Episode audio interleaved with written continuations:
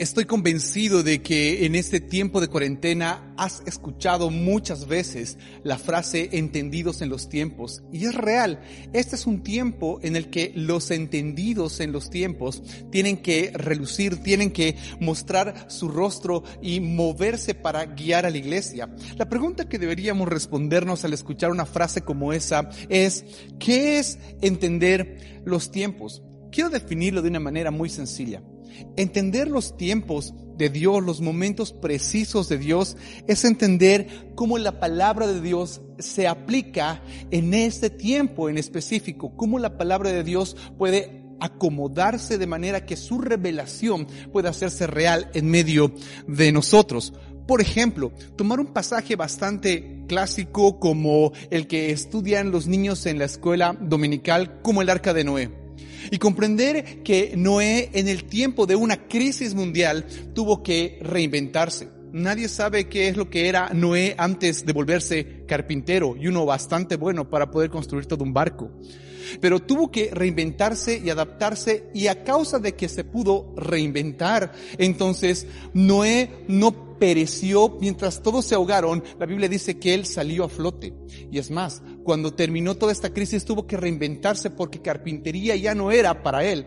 Básicamente tuvo que volverse un eh, agricultor, alguien que hacía vino, alguien que hacía uvas. Entonces, aquel que puede reinventarse en este tiempo logrará pasar tranquilamente este tiempo complejo por ejemplo, entender lo que la palabra de Dios nos está hablando en este tiempo. Es eso. Y tomar pasajes tan clásicos en la palabra de Dios que a veces lo tomamos como básicos y hacer que realmente se haga real en nuestro tiempo es entender los tiempos de Dios porque su palabra nunca va a pasar. Cielo y tierra pasará, pero su palabra siempre permanecerá vigente. Ahora, yo quiero entrar de lleno al pasaje que hoy vamos a revisar, hoy vamos a inquirir. Y algunos me preguntaban, pastor, ¿por qué puso el número 23? Aquí está la respuesta, porque hoy quiero que juntos tú y yo podamos revisar tal vez uno de los capítulos más famosos del Antiguo Testamento, y este es el Salmo 23. Pero un momento, antes de que salgas de esa transmisión y apagues tu computadora diciendo, hey, ¿Cómo va a predicarme el Salmo 23 o cómo vamos a estudiar el Salmo 23 si hasta yo me lo sé de memoria? Solamente quiero rogarte que puedas dar unos minutos a este humilde pastor porque posiblemente tú y yo podamos entender algo y comprender algo en estos tiempos en el Salmo 23. Yo sé que te lo sabes de memoria, pero ¿qué tal si hoy lo leemos juntos? Jehová es mi pastor, nada me faltará. En lugares de delicados pastos me hará descansar. Junto a aguas de reposo me pastoreará. Confortará mi alma. Me guiará por sendas de justicia por amor de su nombre. Y aunque ande en valle de sombra o de muerte, no temeré mal alguno, porque tú estarás conmigo. Tu vara y tu callado me infundirán aliento. Aderezas mesas delante de mí en presencia de mis angustiadores. Unges mi cabeza con aceite mi copa está rebosando y ciertamente el bien y la misericordia me seguirán todos los días de mi vida y en la casa de Jehová moraré por largos días. Cuando yo leo el Salmo 23, me es difícil ignorar una estructura en este Salmo y encuentro tres secciones muy marcadas dentro de este capítulo. La primera sección está desde el versículo 1 hasta el versículo 3. La segunda sección está en el versículo 4. Y la tercera sección está en el versículo 5 hasta el versículo 6. Esta estructura responde a tres diferentes posturas o tres diferentes etapas o tres diferentes tiempos que puede pasar un creyente. La primera sección habla acerca de una oveja. Porque en el Salmo capítulo 23, en el versículo 1 hasta el versículo 3 dice esto, Jehová es mi pastor, nada me faltará. En lugares de delicados pastos me hará descansar. Y es más, yo puedo imaginarme a una oveja que está confiada en su pastor, así como tú y yo vivimos confiados y estamos seguros de que Él es nuestro pastor. Él es nuestro pastor y nada nos faltará. Y esta oveja con seguridad dice, en lugares de delicados pastos me hará descansar, junto a aguas de reposo nos va a pastorear. Y aquí aparece una palabra crucial, confortará mi alma. Y resalto esta palabra que es la palabra confort. Porque al leer esto encuentro que existe una iglesia o una oveja que tiene confort. que es el confort? El confort son esos pasos delicados. El confort es esa agua tranquila. El confort del alma es esa oveja que está y se siente segura. Todos sabemos y todos entendemos que las ovejas son unos animales que la naturaleza dice que son débiles, que se meten en problemas, que son presa fácil porque no tienen un método de defensa. Lo hemos predicado en la iglesia, hemos hablado acerca de esto. Es más, Aristóteles habla de la siguiente manera de las ovejas. Una oveja es lenta, propensa a perderse e incapaz de volver. Una oveja no puede cambiar para salvarse a sí misma de las tempestades o inundaciones. Allí permanece y perecerá si no es sacada por el pastor. Cualquier parecido con nuestra realidad espiritual es pura coincidencia. Lo que pasa es que las ovejas lo que hacen es amontonarse, las ovejas eh, lo que hacen es congregarse, agruparse y depender completamente de lo que hace el pastor, porque el pastor le va a dar confort en delicados pastos y en aguas de reposo. Y nada malo con eso, es hermoso ser oveja. Los delicados pastos habla acerca de que ella no sabe qué le conviene, no sabe qué pasto en realidad comer, sino confía en el pasto que le va a dar su pastor, que le da de comer. Las aguas de reposo hablan acerca de aguas que no son peligrosas. Cualquier agua que tenga una corriente es un peligro para una oveja, puesto que ella se va a acercar al agua, su lana se va a mojar y si su lana pesa, esta lana se va a ahogar y la corriente se la va a llevar. Pero un agua de reposo es un agua que es baja, que no hay peligros, agua donde uno puede descansar. Y esta oveja está tranquila porque está el buen pastor con la oveja. Pero existe un proceso y el proceso está en el versículo 4, donde dice, aunque ande en valle de sombra de muerte. Y ese es el proceso. La oveja que está en su confort entra al valle de muerte.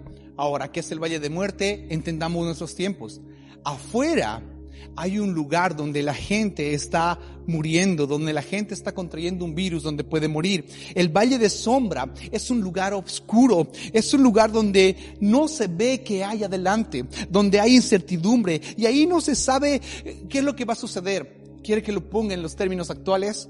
Es un lugar donde no se sabe cuándo la curva va a descender. Un lugar donde no se sabe si nos van a volver a poner en cuarentena rígida o, ya no. Un lugar donde no se sabe qué es lo que va a suceder, si mi empleo va a salir adelante, si mi empresa va a salir adelante. No tenemos una visión clara de lo que va a suceder. No sabemos cuánto nos van a cobrar en los colegios y si el colegio va a seguir porque hay una incertidumbre. No se ve porque hay un valle oscuro, un valle de muerte, un valle de sombra alrededor de aquella oveja que antes estaba en confort. Ahora, eso es algo inevitable. La, oveja tendrá que pasar por ese valle. Pero esta oveja estaba tranquila, esta oveja estaba comiendo pasto, esta oveja estaba en aguas de reposo y boom, pandemia, boom, valle de sombra de muerte. Ahora, esta incertidumbre genera temor esta incertidumbre a muchos va a generar desaliento porque no sabe si está contagiada o no sabe si, si, no está contagiada, si los protocolos que está teniendo son los correctos. Es más, en esta sección, en el versículo 4, habla acerca de la actitud que esta oveja debe tener en este proceso. Porque lo que dice es, no temeré mal alguno. Si estuvieran en ese salón, yo diría, levante la mano el que esta temporada ha tenido miedo. Y les aseguro, porque mentir es pecado, que muchos de nosotros levantaríamos la mano. Así que, bueno, ya puedes bajar la mano ahí en tu casa. Eh, baja tu mano. ¿Has tenido miedo? Te aseguro que sí has tenido miedo. Pero el versículo dice, no temeré mal alguno, porque tú estás conmigo, y tu callado me infundirá aliento ha habido gente que ha estado peleando con la angustia de lo que va a pasar, el desánimo, el desaliento, pero en el proceso ahí está el pastor dando aliento. El proceso transformador debe generar un resultado. Y ese resultado está marcado en el Salmo capítulo 23, en el versículo 5 al versículo 6. Porque el resultado es esto. Aderezas mesas delante de mí, en presencia de mis angustiadores. Unges mi cabeza con aceite, mi copa está rebosando. Ciertamente el bien y la misericordia me seguirán todos los días de mi vida, y en la casa de Jehová moraré por largos días. Está hablando básicamente de una persona que tiene la capacidad de sentarse en una mesa, que tiene una copa que rebosa, que tiene unción en su cabeza. Por cierto, la unción en la cabeza básicamente estaba destinada para dos tipos de personas. Las primeras eran reyes y las segundas eran sacerdotes. Entonces empieza a funcionar conforme a lo que Dios dice que son reyes y sacerdotes. Era una oveja, pasa el proceso y ahora es una persona victoriosa. Y, por eso es que Dios nos quiere mover. Por eso es que Dios obra de esa manera. La oveja, lo único que le interesa es el confort y el proceso arranca a la oveja de ese confort. Porque la oveja sabe que tenía confort cuando lo pierde, cuando ya no hay los pastos verdes, cuando ya no hay el agua de reposo. Sabe que era tranquila cuando ya no existe esa tranquilidad. Ahora, esta persona nueva, la Biblia dice que piensa en las cosas eternas, porque en la última sección dice, en la casa de Jehová moraré por largos días. Ahora esta persona valora las cosas que antes no valorabas. Unges mi cabeza con aceite. Yo sé que muchos hablan acerca del ungimiento o cómo se pone aceite sobre las ovejas para que las moscas no se peguen a su cabeza, porque la oveja ni siquiera puede hacer eso, defenderse de las moscas. Pero yo puedo ver aquí una unción de hijos, puedo ver aquí una unción especial para reyes y sacerdotes es una persona, porque incluso vive en una casa, en la casa de Jehová moraré por largos días, ya no vive en un corral. Es la unción de hijos, es la unción de herederos, es la unción de reyes y de sacerdotes. Me encanta porque cuando uno lee el versículo se da cuenta de que la persona que acaba de salir de este proceso ya no es una persona o una oveja que está siendo perseguida por el lobo, sino es una persona que el bien y la misericordia le siguen todos los días de su vida. Eh, que camina por este mundo y la gente dice, ¿cómo haces para que el bien y la misericordia estén todo el tiempo contigo?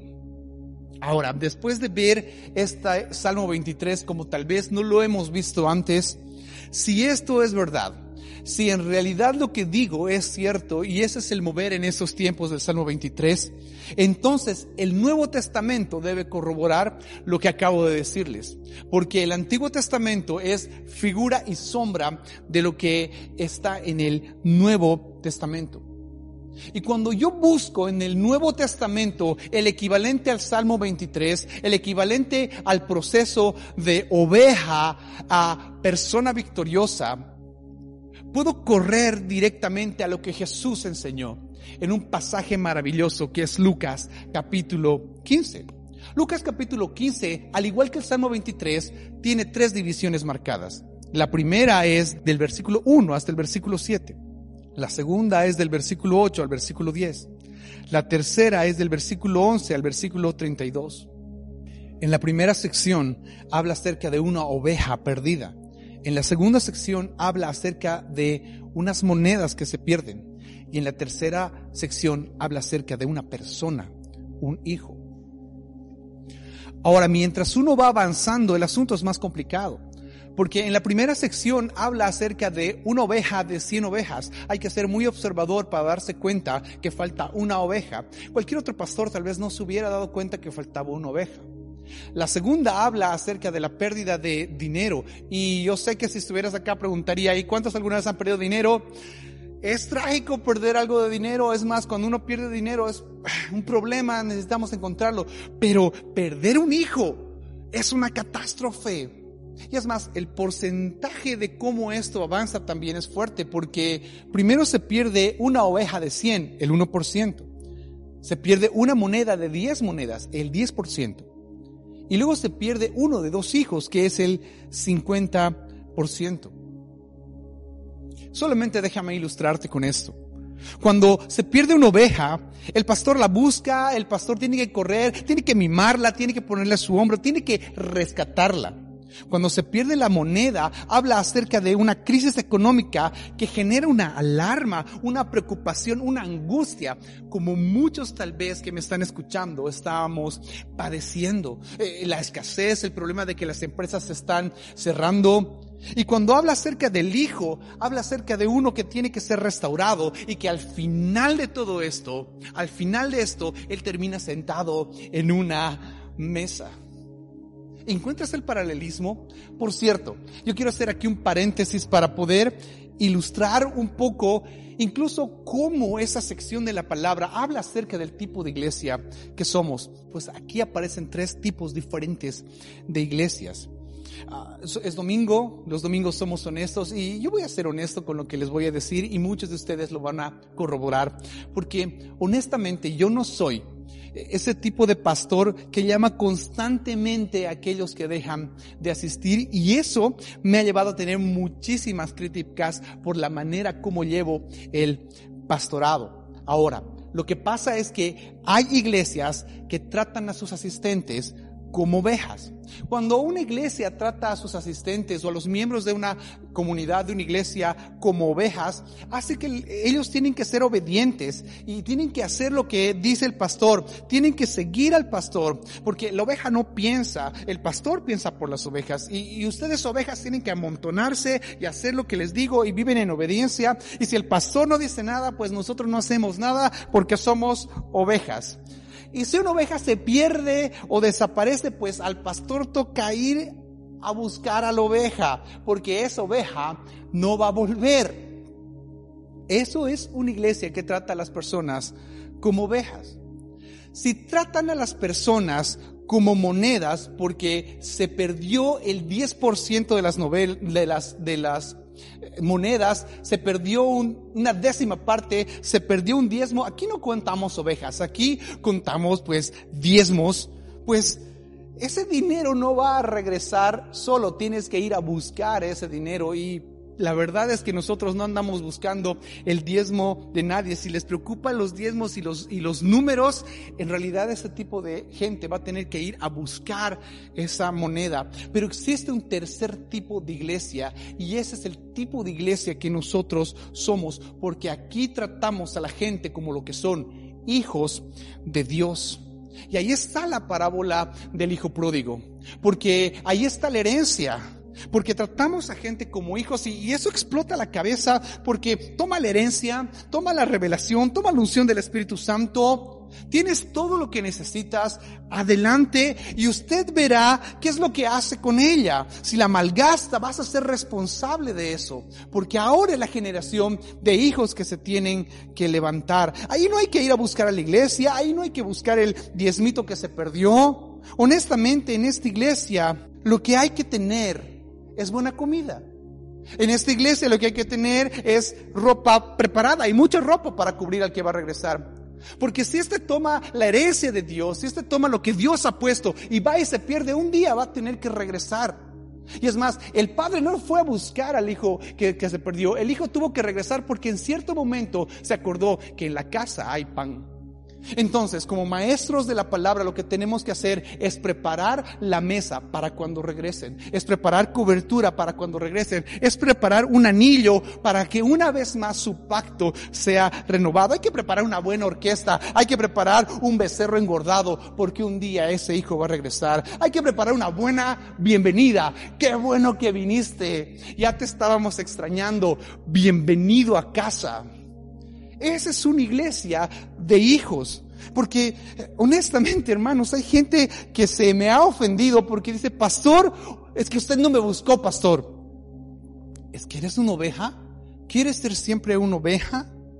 ¿Quieres siempre ser una unidad de soporte financiero? ¿Eso quieres? ¿Quieres ser eso? ¿Quieres ser números? Somos una iglesia de hijos. Y esos pies que te llevaron fuera, esos mismos pies te van a volver a traer, porque aquí apuntaremos a tener comida, aquí apuntaremos a tener buena comida, cobertura, anillo, brazos abiertos para el perdido que decide regresar a la casa. Cuando recuerde, diga cuántos jornaleros tienen abundancia de pan, cuántos jornaleros en ese lugar llamados para servir.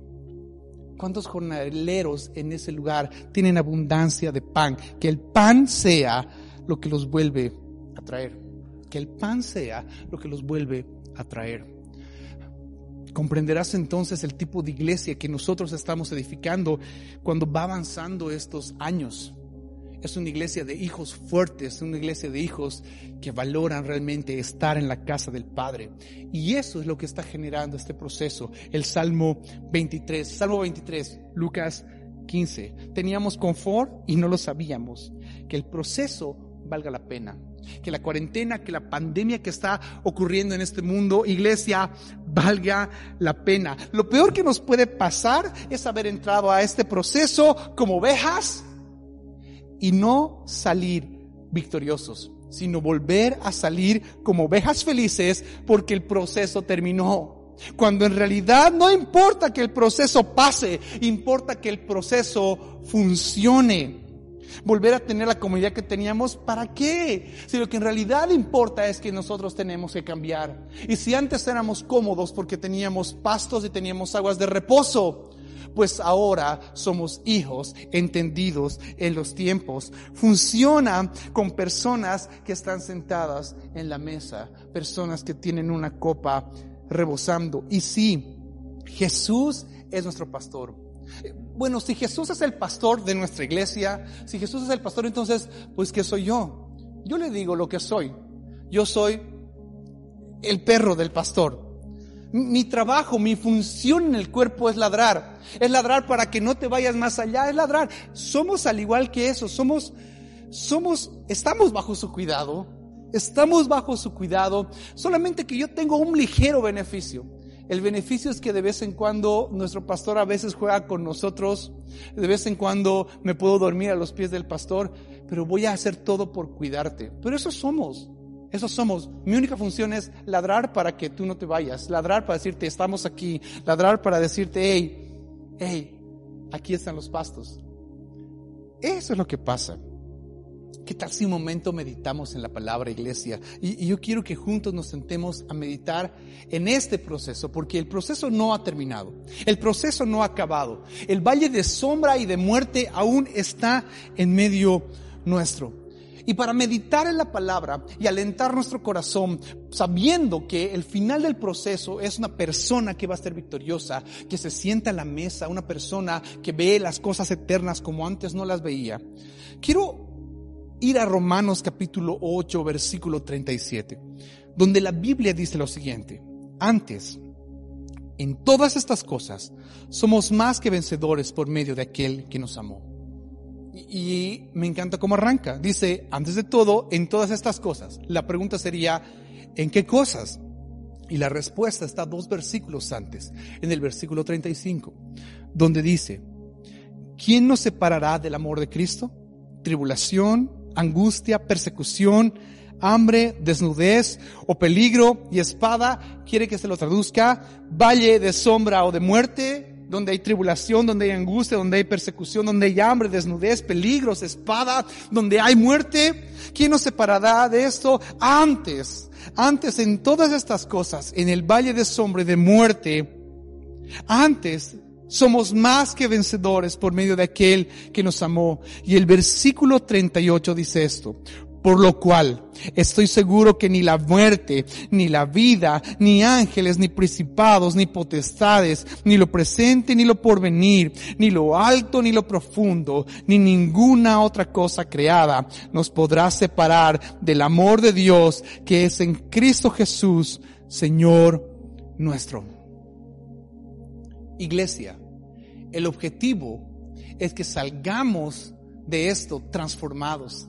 El objetivo es que salgamos todos los que hemos entrado y salgamos como hijos fortalecidos.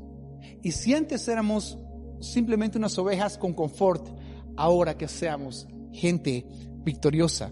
el fin es llegar a la casa del Padre, porque ahí es donde está Jesús. Jesús fue a prepararnos lugar en la casa del Padre. Por eso es que Juan capítulo 14, versículo 1 en adelante dice, no se turbe el corazón. Y, eso, dile a la persona que tienes al lado eso, que tu corazón no se turbe, que tu corazón deje de, de preocuparse, de afanarse, porque si creemos en Dios, creamos también en Jesús. En la casa del Padre muchas moradas hay. Si así no fuera, yo os lo hubiera dicho, hey, voy pues a preparar lugar para vosotros. Si no tuviera un lugar para ti en la casa del Padre, si no tendrías un lugar donde sentarse, si no hubiera una mesa preparada para ti y en la casa del Padre puedas morar por varios días, yo te lo hubiera dicho.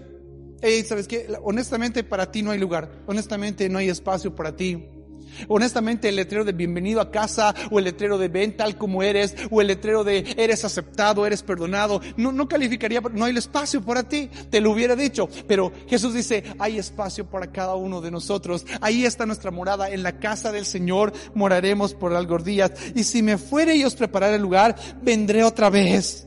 Y os tomaré a mí mismo para que donde yo estoy, vosotros también estéis. Hey, saben, nuestro lugar es en la casa del Padre. Nuestro pastor nos cuida y nos hace pasar este proceso. Nos hace pasar este problema conflictivo. Pero Él va a tener una obra terminada, acabada como Él agrada. Iglesia, hoy quiero alentar sus corazones porque este tiempo de tribulación que a veces vemos y ah, parece que la cuarentena ya se está empezando a, poner más ligera. ¿Qué voy a hacer? ¿Cómo voy a moverme? Ey, ey, ey, el proceso aún no ha terminado. Aún las cosas están siendo llevadas a cabo por nuestro pastor. Es necesario soportar un poco más. Yo quiero alentar sus corazones para que podamos ver la luz al final de ese valle de sombra. Y es la casa del Padre.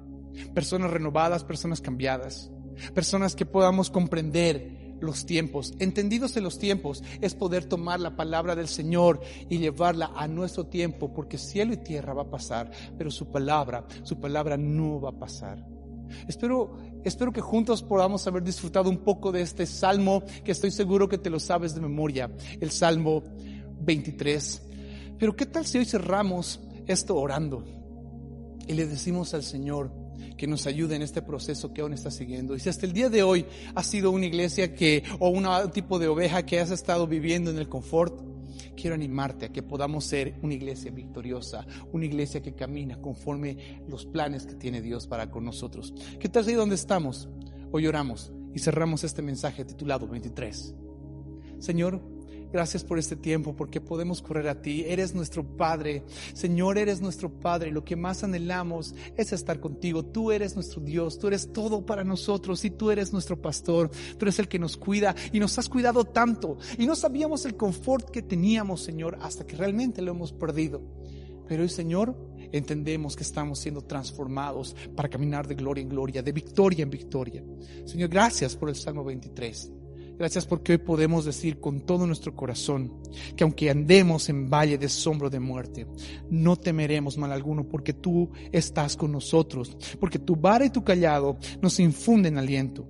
Porque tú preparas una mesa delante de nuestras angustias y hay unción en nuestras cabezas, hay autoridad en nuestras cabezas y ciertamente el bien y la misericordia nos seguirán todos los días de nuestra vida. Y en la casa del Señor moraremos por largos días. Queremos estar en la eternidad en tu presencia. Gracias Dios por este tiempo. Te amamos, te bendecimos, te exaltamos. Estás en el trono.